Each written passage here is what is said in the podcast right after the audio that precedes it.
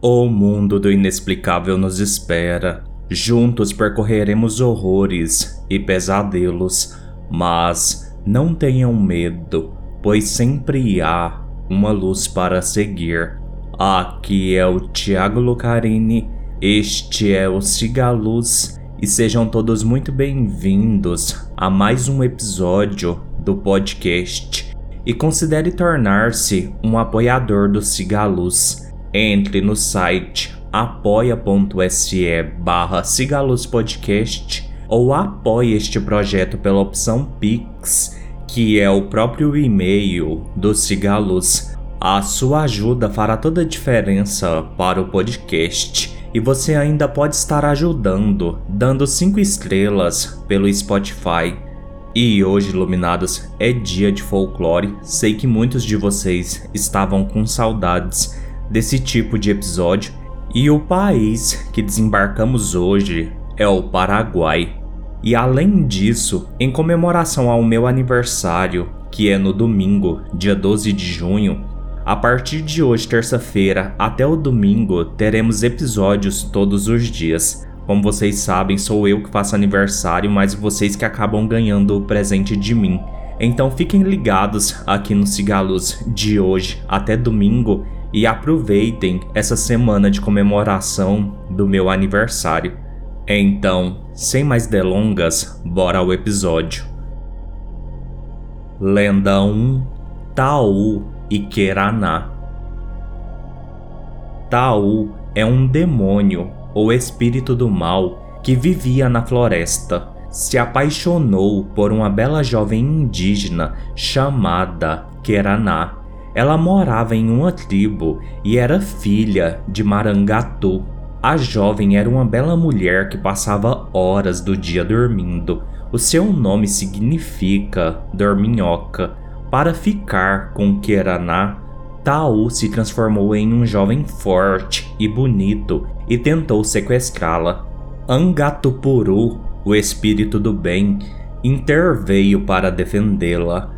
Após uma batalha de sete dias entre Tau e Angatopuru, Tau, usando de artimanhas, finalmente vence Angatopuru. Tau então rapta Keraná e são amaldiçoados por Araci, a deusa mãe. Tau e Keraná tiveram sete filhos deformados e todos prematuros de sete meses, que são os mitos ou monstros mais conhecidos da mitologia paraguaia, embora também sejam conhecidos em países como Argentina, Uruguai e algumas regiões do Brasil. Os sete são considerados figuras centrais da mitologia guarani. Assim, em muitas regiões, os deuses menores caíram no esquecimento, enquanto as lendas desses sete monstros permaneceram vivas mesmo nos tempos modernos.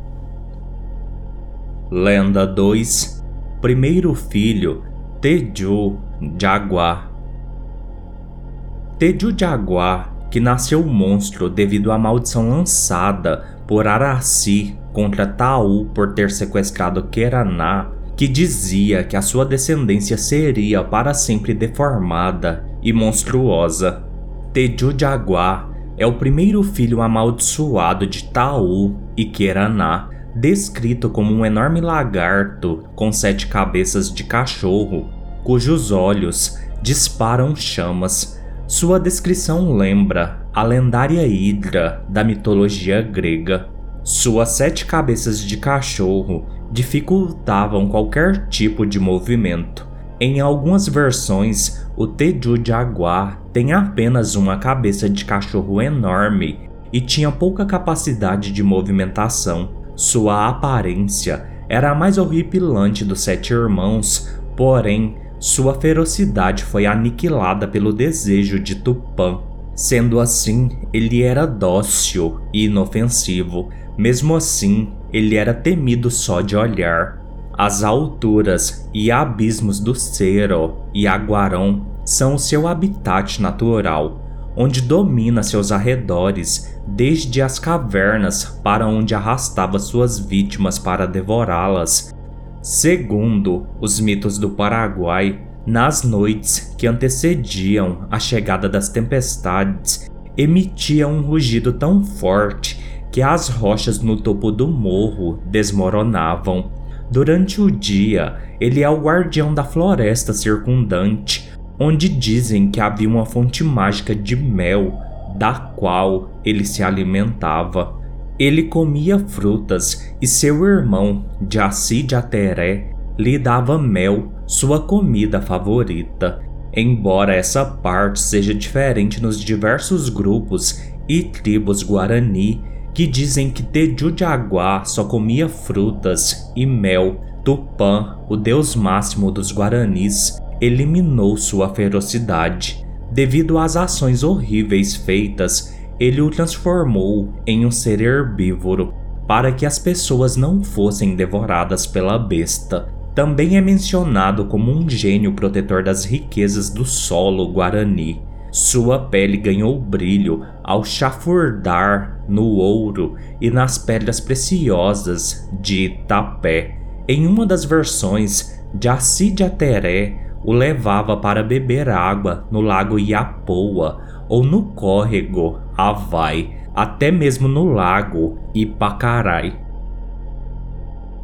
Lenda 3 Segundo filho, Boituí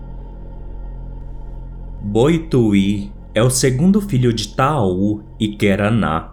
Boituí se traduz literalmente como víbora papagaio, como é descrito morfologicamente. Tem duas pernas em direção à cintura cabeça de papagaio e corpo de cobra. Sua característica pode assustar as pessoas, pois ele tem a forma de uma enorme cobra com uma grande cabeça de papagaio e um enorme bico. Ele tem uma língua bifurcada vermelha como sangue.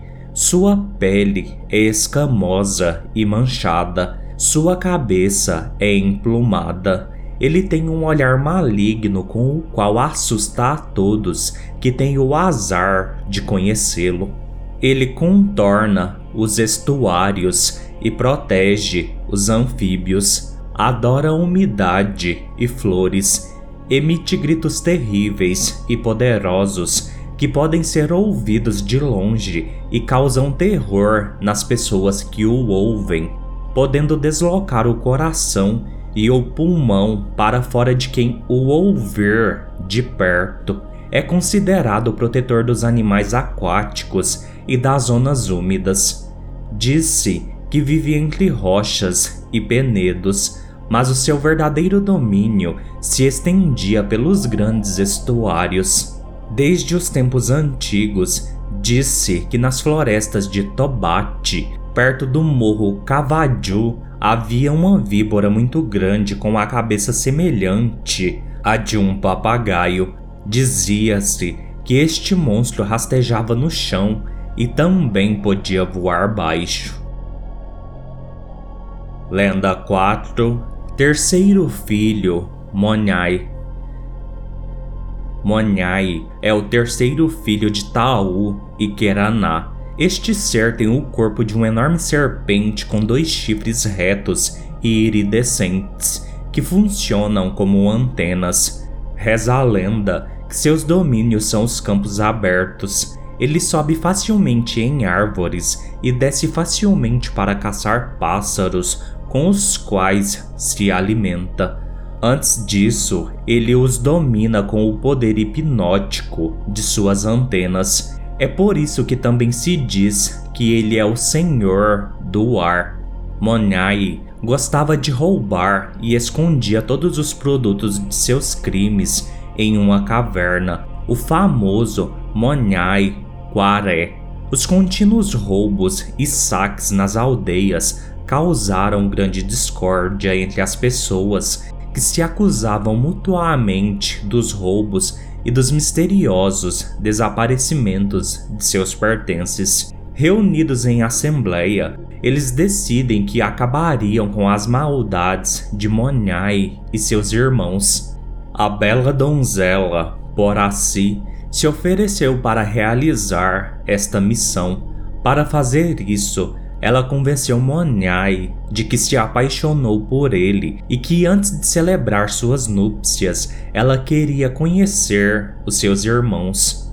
Monyai a deixa aos cuidados de Teju Jaguá e sai em busca dos demais irmãos Boitui, Jaci, Jateré, Curupi, Luisson e Aoao.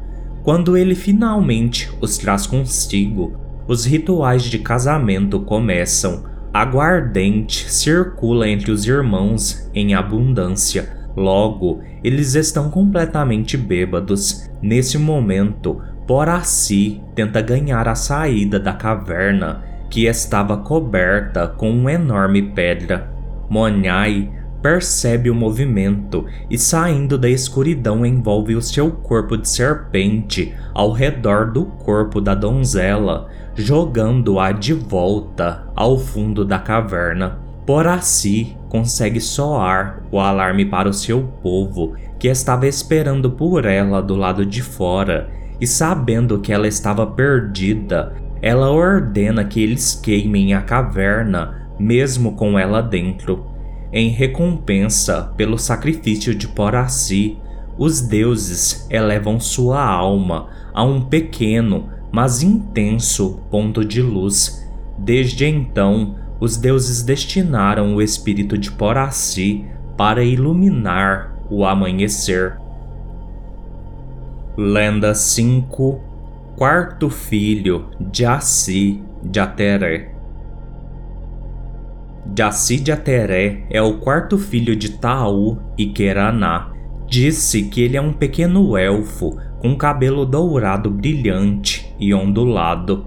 Ele tem olhos azuis como o céu e vagueia nu pelas plantações do campo durante as horas da cesta.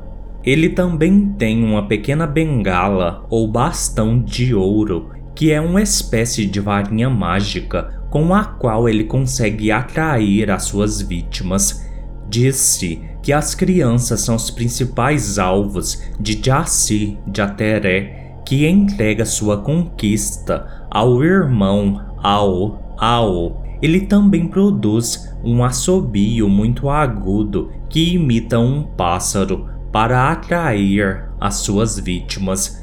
Também é considerado como o Cupido Guarani. De acordo com os mitos paraguai, disse que Jaci de Ateré sequestra crianças, as alimenta com frutas, mel e vermes. Depois as liberta, mas elas voltam para casa idiotas e sem noção. Por isso, as mães paraguaias alertam e proíbem seus filhos de sair para brincar na hora da cesta, pois correm o risco de serem levados por Jaci de Ateré. Se o Jaci de Ateré perder a sua bengala ou bastão, ele ficará trêmulo e sem forças, envelhecerá em minutos e será reduzido a cinzas. Para não o conhecer, as crianças do campo são mantidas em suas casas durante a cesta.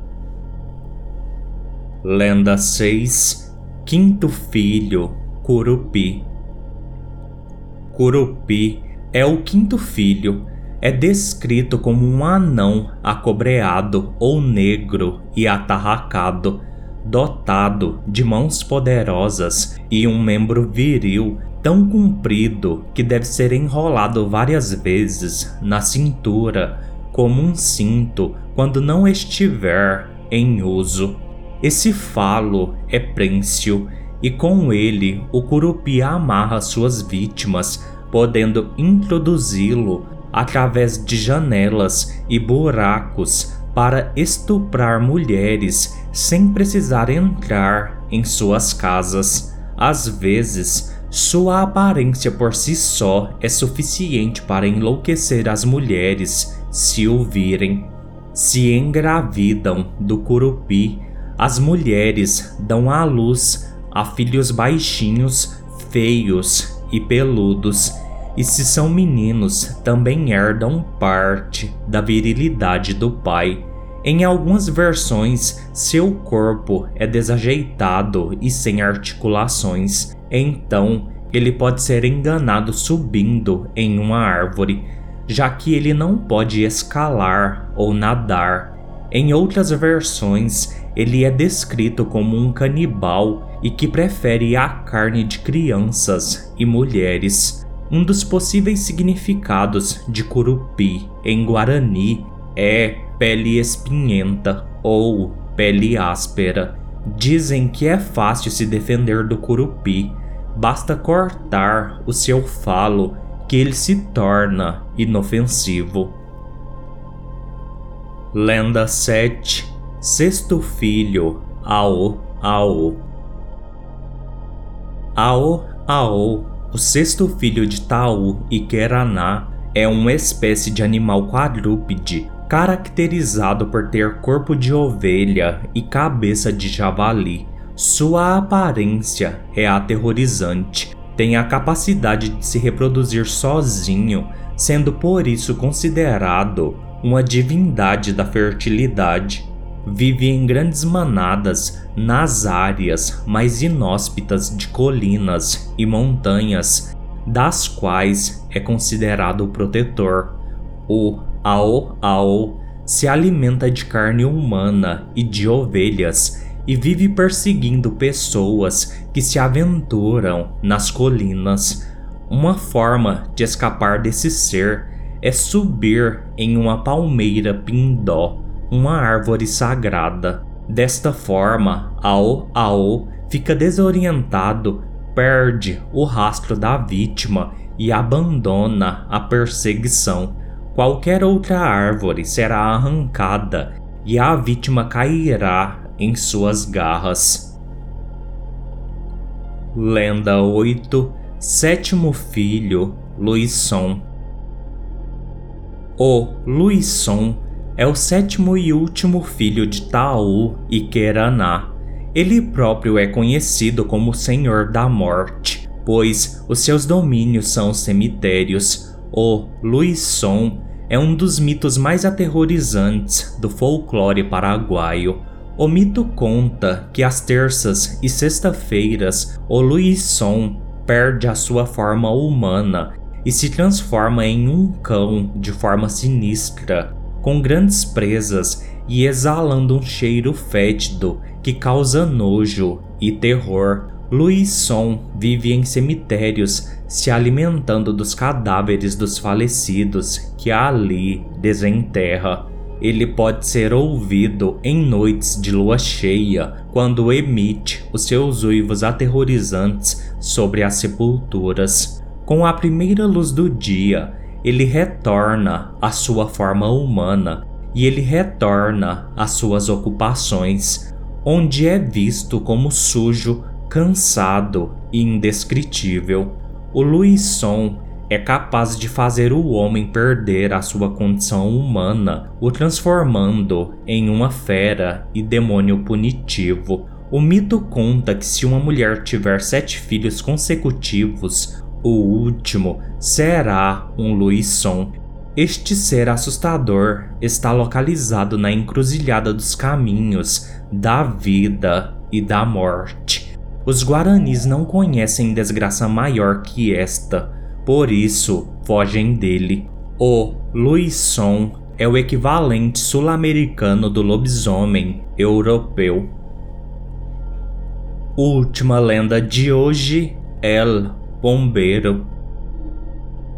O Bombeiro é uma espécie de elfo da mitologia guarani é muito popular no Paraguai e nas províncias de Corrientes, Misiones, Formosa e parte do Chaco, no nordeste da Argentina. Ele pode se tornar amigo e inimigo do homem, de acordo com a sua conduta.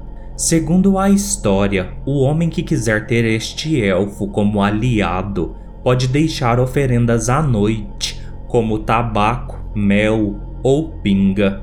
Geralmente, as pessoas do campo pedem-lhe favores, como ter colheitas abundantes, cuidar dos animais de curral e etc. Eles, mas depois de pedir um favor, eles nunca devem esquecer de fazer a mesma oferenda todas as noites por 30 dias, porque se esquecerem, despertarão a fúria do pombeiro e ele fará incontáveis males naquele lar.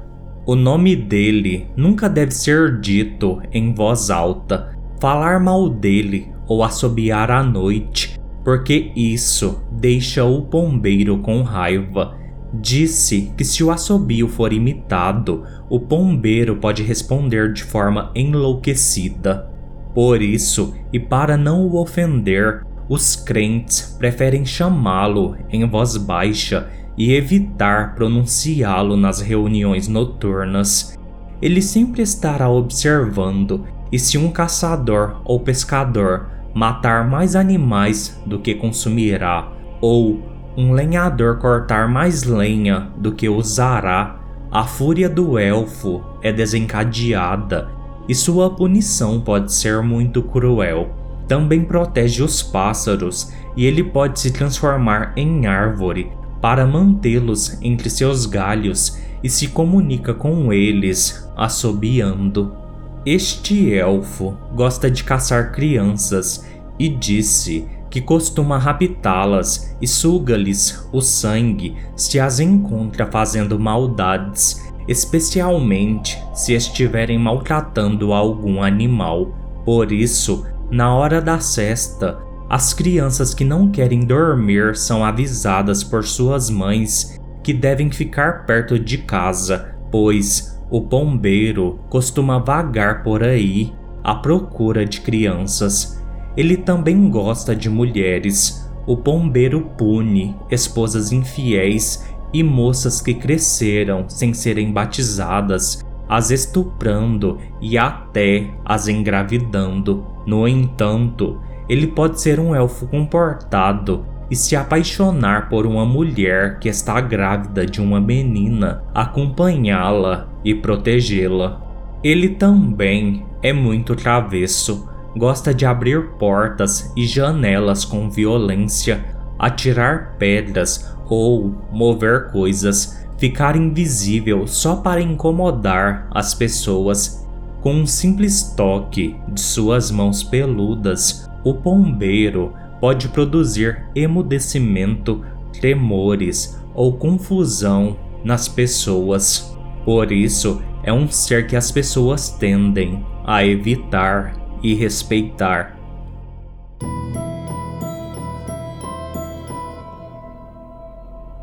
Bem, iluminados, este foi o episódio de hoje. Espero que tenham gostado. Fiquem comigo até domingo. No mais, fiquem todos bem e sigam a luz.